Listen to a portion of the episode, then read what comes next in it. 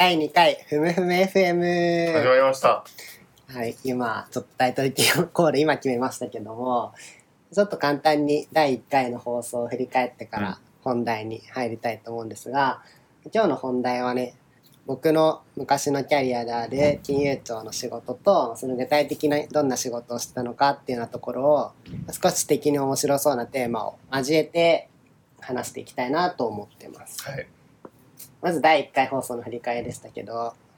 ショーンはどうでした？いやー、緊張、めっちゃ緊張したのを覚えてます。結構緊張しましたね。今も実は。うん今も緊張してますややしてますけども、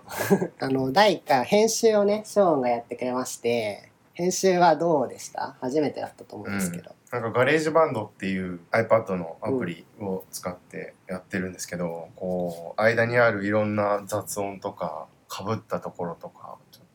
聞いててスムーズじゃないところをどんどんどんどん切っていって、うんうんうん。で、両脇をまた切った両側をくっつけて、っていうのをひたすら繰り返して。結構時間かかったんですか？うん。全部で4時間ぐらいおかかり割とました。慣れもありそうですけどそう慣れのね。問題が大きいと思うんですけど。一応分担としてはサイト作りとかを僕がやって、えーショーンは編集をしてくれるっていうので、前回やったんりです。す。縦割り行政ですね。うんさすが。金融庁出身。結構お互いの話し方に癖があるなっていう話になりまして、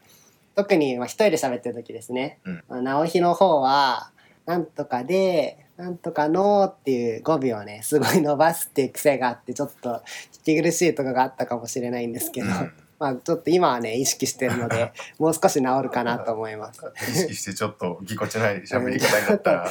許してあげてください。いやーそうなんですよね。逆に僕、ショーンの方は話し始める時の最初の音が大きいっていうのが前回の一番うん最初の音が大きいっていうのは例えばどういう？ドイツのみたいなああーあんまり感じなかったですけどね逆に自信がありそうでいいんじゃないですか、気づかぬうちに身につけた喋り方なのかもしれない。あとは名詞の後を必ずスペースを置いてるのがすごい気になりました。ああ例えそれもちょっとそれもドイツで一番出てたんですけど、ドイツの経済史という分野をやっていますみたいな感じで。今なんかリアルで会って撮ってるんですけど身振り手振りがあるとねそう切られても分かりやすいけど音声だとちょっとそうそう。あ、あそうかれかもし。れないですねそれ重要かもしれないですね。うんなんかもしかしたらショーンは英語が堪能なのでその日本語と発音の仕方というかうん。文頭にアクセントがあるパターンも多そうだからそういう影響もあるかもしれないですね。なんか喋り方がアメリカナイズされてる部分があれば、あの、メールか何かで指摘していたまあだければ、別にいいんじゃないでか。ちなみにこのポッドキャストは現状 Apple のポッドキャストサービスとうん。Spotify にも投稿してまして、ちょっとね再生数とか気になって見てみたんですけどどうでした？あの Apple の方は分かりませんでした。なんかデータが十分じゃないっていううん。表示が出て、ちょっとまだどうなるか分かんないんですけどちょっと次回までに調べておきます。Spotify の方は16回っていう。これは多いんですか？うんゼロを予想してたから、確かに16まあ、うち自分たちがまあ34は入ってそうですけど、少なくとも10人ぐらいの方が僕ら以外に聞いてくれてそうでしたね。うん。僕たちの自己紹介をう。ん、途中で切っちゃったかもしれないですけどね。あまあ、だんだん伸びていくように。ちょっとまだね、SNS に投稿とかもしてなかったので、そういうのも含めて、もう少し皆さんに聞いていただけるようにうん活動していきたいと思います。あとまあ、投稿ペースも2週間とか言っておきながらね、ちょっと仕事が立て込んで遅れ気味だったので、これからは頑張りたいと思います。で、ちょっと軽い雑談なんですけど、うん今日ショーンに「三体」という小説を返しましてこれ1年ぐらい前に借りててあ3体シリーズの第1巻本ですね。そうですね最近2巻が出たってことでショーンに返してくれって言われてああそうだったと思って返したんですけどこれがねなかなか面白くて中国 SF なんですよね。うん。うん、ですごいよくできていてあの読ませるんですよななんていうかねリアル感が結構あるんですよねすごい。まあ、あとその現実の発電所だったかなで働いてるエンジニアかなんかの方が作者なんですけどもその SF らしい理系的知識っていうんですかねそうですね。がすごい充実してる一方方でその歴史的なあの文化大革命の時とかの話が最初出てくるんですけどそういうのもかなりこう歴史に沿ってリアリティのある書かれ方をしててなんかそれがね見事にうん融和してて、引き込まれるし面白いし第2巻も楽しみですね。あの文化革命のうん、時代の知識人の球団みたいなところからうんうんうん始まるところは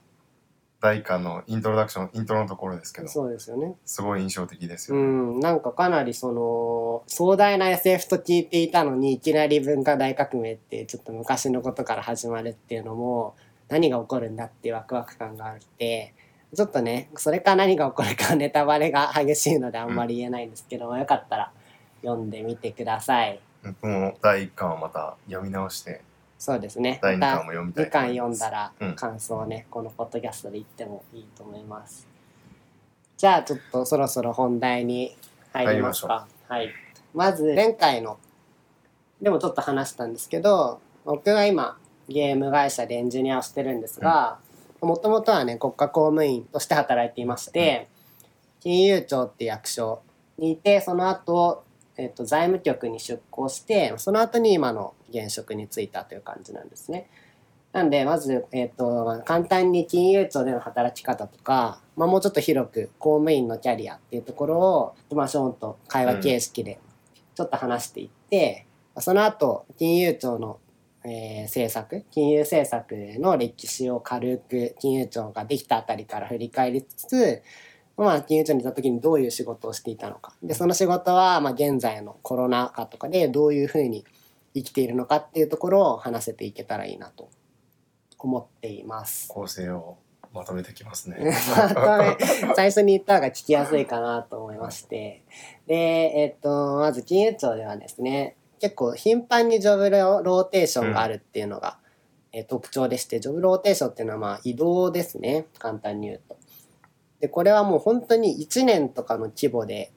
えージョブローテーションがあるんですね。これは結構かなり早い方だと思うんですけど、まあ、いいとこも悪いとこもありましてこれは何て言うんですかねまあ金融っていう軸でいろんなことを知れるっていうのはとてもいいことだと思うんですよね。例えば10年いたら大体8部署、7部署は経験するのでいろんなことを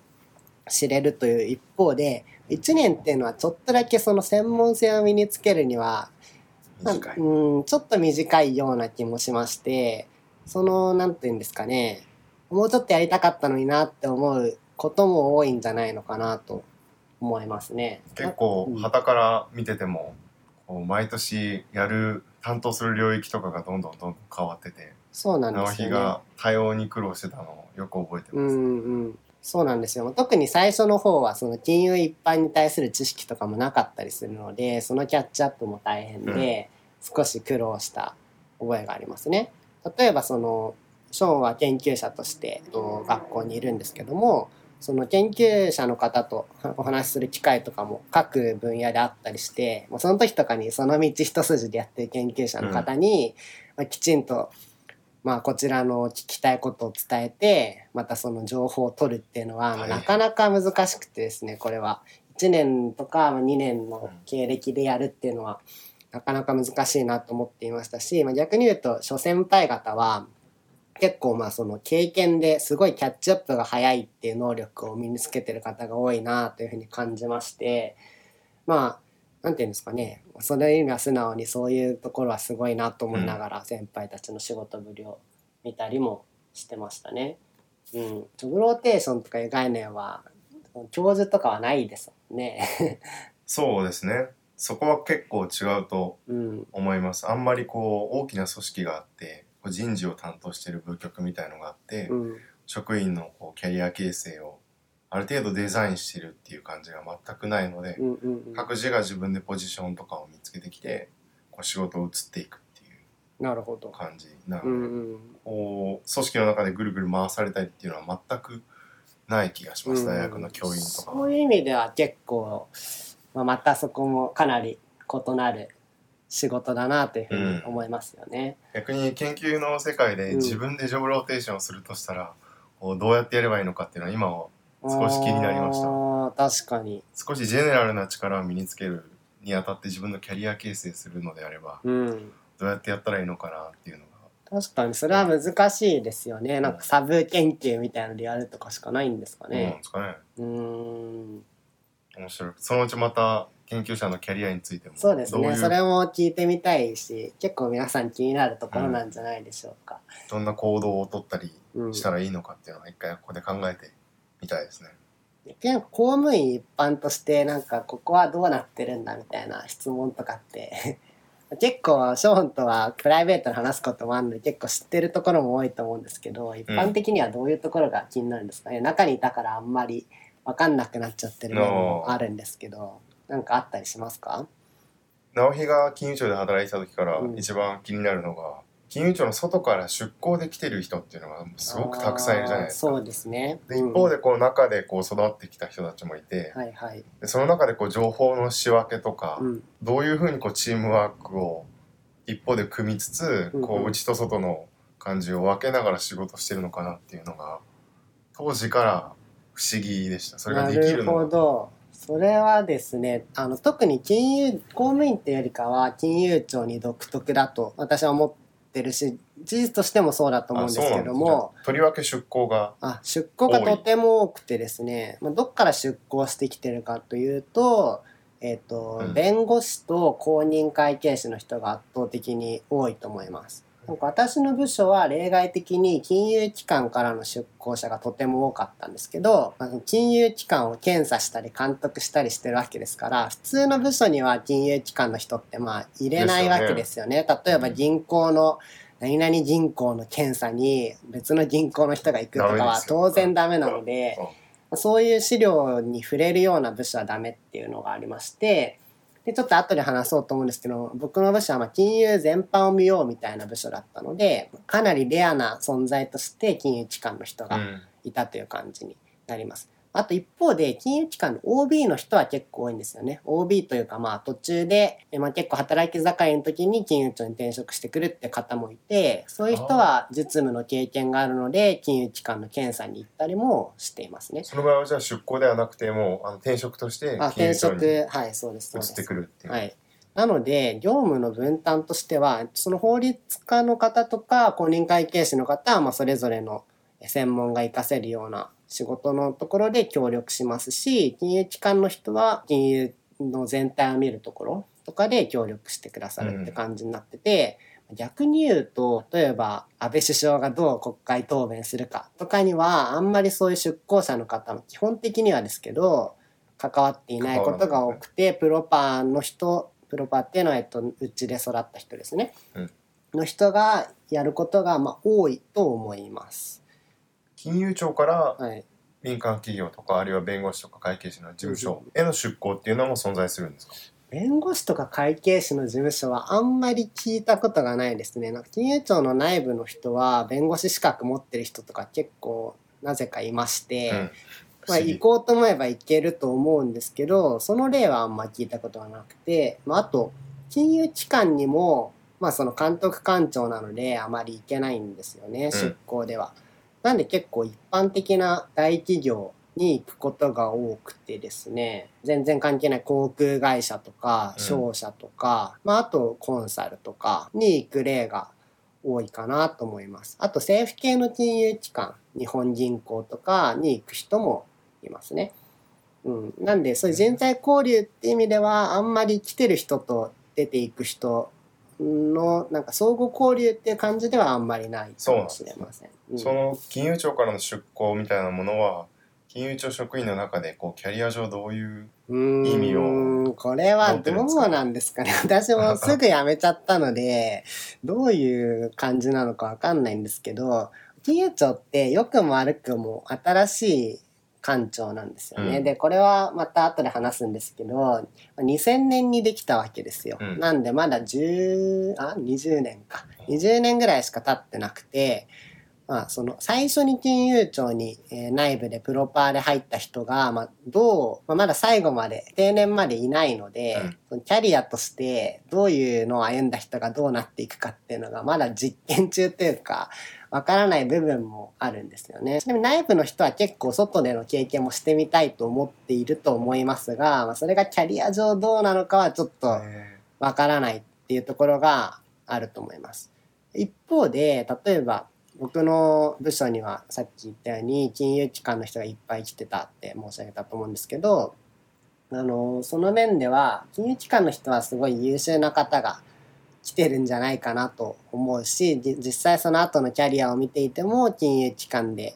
えー出世されてる方が多いんじゃないかなっていうふうに思いますね。うん。なのである程度いいキャリアの人が来るっていうちょっとまあ言い方あれですけど傾向があると思います。あうん、それが一番当時から旗で見てて脇で見てて気になった。ああそうなんですかね。そのうん、内と外の分け方というか。確かに。まあちゃんと役割分担してて全員が同じように働いているってわけではなくて特に外部の方に関してはそれぞれの専門知識を活かせるようなお仕事をなさっているっていう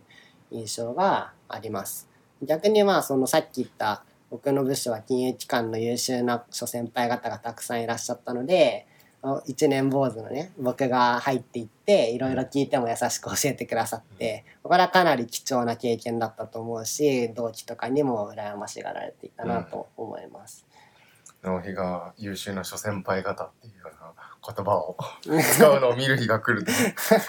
そんなそんなタイプだったか。そんな過去もありましたけども、えーまあ、そうですね。なんでまあその辺もさっき言ってたように若い組織はい、であるっていうのがすごい影響してるのかもしれないですね、外から。柔軟なうん。なんですかねこう専門知識とかを柔軟に取り入れて人材の交流をしてるっていうのもまたうん。館長の中でも少し特殊なのかもしれないですまあ、し、それはまさしくそうだと思いますね。まあ、あとはもう一つはその金融っていうのは、まあ、ほどの業界でもそうだと思うんですけども、まあ、変化が目まぐるしくてその最先端っていうところにその金融庁っていうちっちゃい組織で追いつくのがまあやっぱり大変なんだと思うんですよね。その面でやっぱり専門家の知見を入れるっていうのはとてもいいことだと思うし、まあ、そうせざるを得ないっていう面もある程度あると思います。今の話なんかすごく面白いと思います組織の議論としてはその、うんあの官庁とは言ってもそれぞれの組織で対象としてる行政領域が違うじゃないですか、うん。金融とかね。財政とか、うん。あの保険とか厚生労働とか。でその対象が持つ性質っていうのがあるわけですよね。今言ったようにこう金融だったらおあのダイナミックに変化していくってはい。今だったら、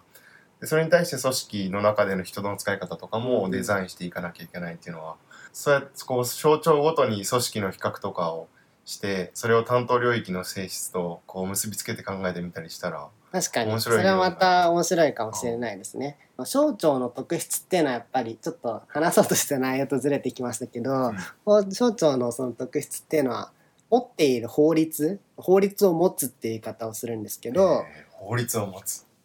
例えばなんだろう金融庁で有名なんだと銀行法とか。うん。は銀行を、まあえっと銀行に対する法律ですよね。で例えばなんでしょうね、まあ、各省庁がいろいろ関係領域の法律を持っているわけです。でその法律の特色っていうのはやっぱり、えー省庁の特色にすなわち結びつくと思っていまして、金融庁の特色を一つ一言で言うと業法が多いってことになると思うんですよ。多いんですね。業法っていうのは何かっていうとあの何々業をまあ監督規制する法律っていう意味でしてさっきの銀行法はまさにそうですね。電電力も。電力業法もそうです。こういうの全部あって例えば保険に対しても全部何々業法っていうのがまああるわけなんですよ。これは業法っていうのはまあ何々業が何かをやった時にすぐ対応しないといけないわけですよねなんでその金融とは何々であるみたいな法律の作り方ではないわけです。うん。銀行業は何々をしてはいけない何々をするべきだ。ちょっとまあその具体的な内容はあれですけどっていうのを決めないといけないのでその業界の進化にすぐついていかないといけないわけですよね。はい。要は広く構えておいて金融とは何々だっていうのを応用してその運営していくわけではなくて何々業がやったことっていうのをこう法律になんていうか内側から反映していくっていうプロセスが必要でその意味で変化が早いっていうのはある程度言えるかと思います。民間側からの変化を受けて対応しないといけない。うん上からこう変えるっていうのではなくて部分が少し大きいのかなと思いますね。それでじゃあこう新しくこう分類が難しい業種とかが出てくると省庁の間でそうですね。まさに仮想通貨とか最近だとね、ブロックチェーンとかはそういうところで、まあ、ブロックチェーンはちょっと情報化っていうとまたこれは話がややこしくなるので 今後のの話題としたいんですけど、まあ、そういうのをねすぐ対応の必要が出てくるっていうところが、まあ、金融業の、まあ、そのイノベーションのスピードが速いっていうのが金融業のまあある種特徴なのかなとも思いますね。うん。うん、じゃあちょっとこっから、まあ、軽くですけど金融政策の金融庁ができたぐらいからの歴史っていうのを振り返りたいと思うんですけどお、願いしますえっとまあ、まずその金融庁っていうのは前身がありまして1998年に金融監督庁っていうまあ役所ができたんですよ。であこれは財務省から分離したものでしてこのまあ分離の背景としてはバブルがありましたと。そのバブルの対処とバブルが崩壊してしまった後の対処がまあちょっと財務省まずかったよねっていうことになりまして、まあ、それとあとちょっと不祥事もあったわけですね。あの銀行の人から過剰に接待を受けていたとかいう問題がありまして、ありましたねまあ、なんかこれはもう公の理由ではないですけどまあそれも理由の一つとしてあると思います。でそれを受けて金融監督庁っていうのが1998年にできましたと。でまあそこからだんだん、えー、と金融行政に関する機能をどんどんつけていって2000年に金融庁っていう名前になったっていう立て付けなんですよ。で2000年に金融庁ができた時代っていうのがまあどんな時代だったかっていうのをまあ皆さんご存知かもしれないんですけど、まあ、簡単におさらいしておくとうんバブルが崩壊してあと銀行がいっぱい潰れましたね。えー有名なんだと山一証券うん証券会社ですね。とかそれ証券会社か。まあ、あとあ北海道拓殖銀行とかがまあ潰れて、まあ、各地の銀行で俺たちの預金を返せっていう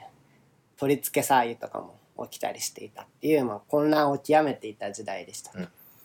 そのバブルの崩壊から金融危機になったっていうような感じの時代ですね。金融機関がバタバタはいはい、潰れていって日本の金融システムをどうするんだっていうような雰囲気がすごいあったっていう話を聞きます。そうですね。でちょうどそのバブルの1990年代頃っていうのはですね、うん。そのリスクっていうものを金融機関のはい。軽量化するっていう動きがまあやっとできてきたところでして、あじゃあそれまではなかったと。あのあんまり統一的な手法はなかったんだと思います。ちょっとここは私専門的なわけではないんですけども、あの、バリューアットリスクっていう考え方がありまして、バーって呼ぶんですけど、うん VAR ですね。はいで、これはあの、当時、確か JP モルガンっていう大きな金融機関が、その今日のリスクっていうのはどれだけあるんだというのを測れっていうことで、初めて開発した手法だったんですよ。数字で知りたいとはい。で、でもそれで、うんこう、計算し始めた頃にはもう時すでに遅しであったというのが、日本のうーんバブルとその崩壊、金融危機っていうのに、の、まあ、うん現状だったわけですね。なんで、そのバブル崩壊後の金融危機では、その最終的には、例えば自己資本っていうその銀行が自分で持ってるお金に対するリスク量の割合を規制する。バーゼル規制という呼ばれるものですけども、はいこれはちょっと話すとそれだけで1時間ぐらいになりそうなので、簡単に触れだけにしますが、そういうことが行われるようになりましたと。でもう一個の流れとしては、金融庁のその検査ですね。その検査の有効性っていうことが、まあ、叫ばれるようになりまして、うんすごい大まかに言うと、各支店、銀行の支店とかの検査を行ってたんですけども、そうじゃなくて、内部監査自体をまあチェックしようみたいなはい。ことになったわけですよ。内部監査っていうのは銀行内でも各支店がちゃんとやってるかなとか本部はちゃんとやってるかなっていうのを内部監査してるわけですけどもその銀行の各支店のチェックは銀行の内部監査に任せて内部監査自体がちゃんと行われているかをチェックしようっていう風潮になってきたのがこの頃なんですね。うん、その2つがじゃあすごく金融庁の誕生でにおいて重要ってことですか？うーん、まあちょっとこれはどう歴史が見ているのかわかんないんですけど、僕の理解ではそういうところが大事なのかなとリスクをあの。可視化するっていう、数数量化するっていう話と、銀行の内部監査はい。を通して、まあ、銀行を監督するっていうんですかね。はい。それでバブル以降は不良債権と呼ばれる、うんその返済されないような債権が銀行に大量に溜まってしまいまして、それがまあすごい、その不良債権問題っていうのが金融庁の解決すべき主要な命題だったわけです。で、これに対しては、さっき言った検査の時に、検査マニュアルというものを作りまして、各チェック項目をですね、銀行に対する検査の時に埋めていって、はい。でこの検査マニュアルは銀行も知っているので、その検査に来る前にそれに対しては万全の備えをしておくというのが主要な行政のあり方になったわけです。これはあの半沢直樹とかご覧になった皆さんならわかるかと思うんですが、まあ金融庁検査が来るぞと言っていって銀銀行は大変な準備をするわけですね。あんな書類隠しとか普通はしないと思うんですけども、そのどういう検査をされるかっていうのをチェックリスト方式にしたっていうのがまあすごい簡単に言うと金融検査マニュアルなわけです。で、これはあのとても効果を発揮しまして、えー日本の銀行の不良債権っていうのは、まあ、減少の位置とたどりましたと。そうですね。うん。でも、これはちょっと逆に批判もありまして、あまりに形式的すぎると。チェックリストでやってるだけで、銀行はその検査マニュアル以外のことは何も気にしないし、逆に、まあ、それが過剰な締め付けだっていうような批判もあってきて、でそこに、えーリーマンショックがうん2008年ですか、起こります。2008年ぐらいはもう僕らも記憶がありますね。生活に影響したかっていうと、そこまで強くは感じなかったですか、うんうんまあ、景気が悪いんだなっていうのを若いなりにそうですね。感じてたのを覚えてます。うん。まあ、まだ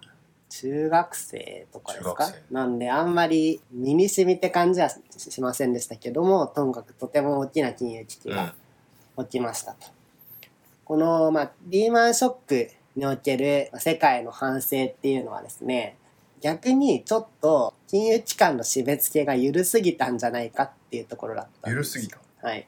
例えば業務の規制とか自己資本比率の規制をもうちょっと強めた方が良かったのではっていう反省になったわけです。というのは今までちゃんとやっていたつもりだったけれども結局いろんな金融機関がダメージを受けて、まあ、経済が大変なことになったっていう反省からそういうような反省が世界ではなされましたと。具体的には例えば有名なので言うとさっき言ったバーゼルの続きですけどバーゼル3っていう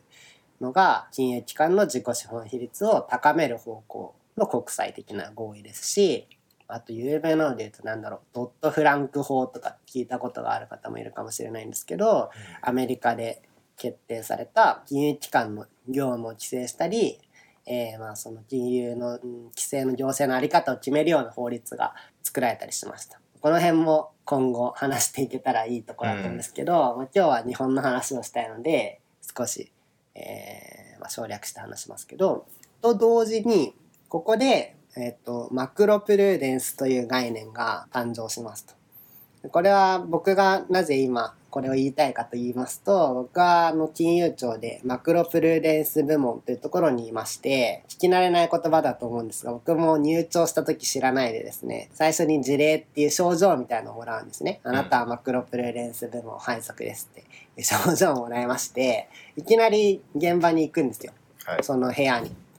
で行ったら上司から「君経済学部なんだからマクロプルーデンスって言葉知ってるよね」って言われて知りませんとかって言って、まあ、これは僕の不勉強なんですけど、そのぐらいあんまり聞き慣れない言葉だと思うんですね。マクロプルーデンスっていうのを簡単に説明すると、プルーデンスっていうのは良くするみたいな意味でして、マクロを良くするっていうことなんですよ。で、これはミクロプルーデンス、ミクロを良くするに対峙する概念で、ミクロプルーデンスっていうのがまさに今まで金融庁がやっていたような、個々の金融機関に検査を行って、その個々の金融機関の健全性を維持して、そのけん個々の健全な金融機関の集合としての金融っていうもの全体は、それも健全でしょうっていう考えだったわけですけども、ミクロな主体のコントロールからアプローチするってことですね。それを積み上げていくってことですね。うん。でそれがリーマンショックで失敗したわけですよ。どこも健全じゃない金融機関はなかったわけです、基本的には。うんなのに、金融危機になったと。で、この時に出てきた概念がマクロプルーネンスでして、システム全、金融システム全体を見なければいけないよねっていう。はいこれは僕の好きな例えとしては、木を見て森を見ずになってはいけないっていうのがすごいわかりやすいと思うんですけど、あの、木ばっかりを見て、森全体を見なかったことによって、まあ、森林火災が起きてしまったみたいなことになったわけですと。これがマクロプルーデンスのまあ概要でして、具体的に何が行われてんのっていうのはちょっと難しいところなんですけども、日本の場合と世界の場合でまたそれ少し異なってくるんですが、日本ではマクロプルーデンスっていうのは結局そのミクロの延長として捉えられることも多いんですよ。これはちょっと難しくて、例えば僕がいたマクロプルーデンス部門もちょっと今どうなってるかわかんないんですけども、個々の金融機関を検査したりする部署も持っていましたし、まあ、あとマクロ経済情勢を分析するような部署を持っていたりして、結局でも何かやるってなった時には個々の金融機関へのアプローチになってしまっていたんですね。これは非常に難しいところで、マクロプルーデンスっていうものの政策の効果っていうのが非常に測りづらいんですよですね。これは何か問題が起きた時に、あ、マクロプルーデンスが効いたねってなることはなかなか多分なくて、どのくらい効いたかはよくわからないし、問題が起きてみないとわからないっていう二つの意味ですごい評価が難しいところで、具体的には後ほど説明するマクロプルーデンスの政策ツールって呼ばれる、そのいろいろな政策はあって導入してる国もあるんですけども、うん導入した方が良かったかどうかっていうのは、まあ、そこまで国際的に正解があるとは言えない状況でして、日本では政策ツールはいくつか導入されているものの実態はないということになっています。そのミクロとミクロの積み上げではシステムの安定性がこう維持できないっていうのはすごく面白い話な気はい。がして、経済学とか社会科学の領域の話でもはい。ミクロアプローチっていうようなアプローチを取る人たちはこう個々の主体の行動から始めて社会全体を説明できるんだっていうようう。なん人が、あのいるんですけど、はいもう一個マクロのアプローチを取る人たちもいて彼らにはそのミクロの積み上げではこう説明できないような社会全体の現象とか、あのダイナミックスみたいなものがうん。あるっていう人たちもいて、うん。うん。その辺のこう社会科学のバランスとの関係もすごく面白いなと思そうですね。まあ、その指摘はまさにそうだと思いますし、あともう一つそのミクロとマクロっていうのの間に、あの、リーマンショックの特徴としては、ミクロを一個一個見たんだけども、うんミクロが全部同じ方向を向いてしまっていたっていうリスクがあったわけなんですよ。これはマクロから見なかったっていうのも、まあ、ある意味正しいんですけども、ミクロが全員右を向いていたせいで、急に左を向かないといけない波に対してめちゃめちゃ弱かったっていうことが、まあ、リーマンショックの割と本質的なことだと思うんですけど、これってまあマクロとミクロの中間というか、すべて一方向を向いてしまっているリスクっていうのを考慮してなかったっていうのもあるんですよね。なんでまあそう、マクロの視点が大事っていうのと、そのシステム全体としてどういう方向なのかっていうのを、うミクロの面からも考えることが必要であるっていうのの、まあ二つの反省があったと言えるかと思います。結構リーマンショックを機にそういう金融政策とかを支えている経済学自体もマクロとミクロのバランスが変わってきた側面があ、るら。しいのでそのそこら辺も一回我々で話したらうんなんならその金融政策とかの研究とかをしている人を連れてきて話したりしたら確かに。面白いかもしれないですねそう割とマクロが少し勢いがあるような雰囲気があ、るのでなんですか。へえ、ちょっと逆かと思ってました。その、ゲーム理論とか行動経済学とかミクロっぽいものが流行っているのかなと思ってたんですけどそれはちょっと一昔前なんですかね。みらしいですよ。なんか陰性の傾向を見るとってこれもわからないですけどね。現実際各国でも違いますうんうんうんでしょうし、なるほどなるほど。そういうのもテーマとして面白いかもしれないですね。編集担当の直樹です。パート2少し長くなってしまったので前半後半に分けたいと思います。また次回パート2のパート2をあげますのでお楽しみにお待ちください。それではまた次回のポッドキャストでお会いしましょう。お疲れ様でした。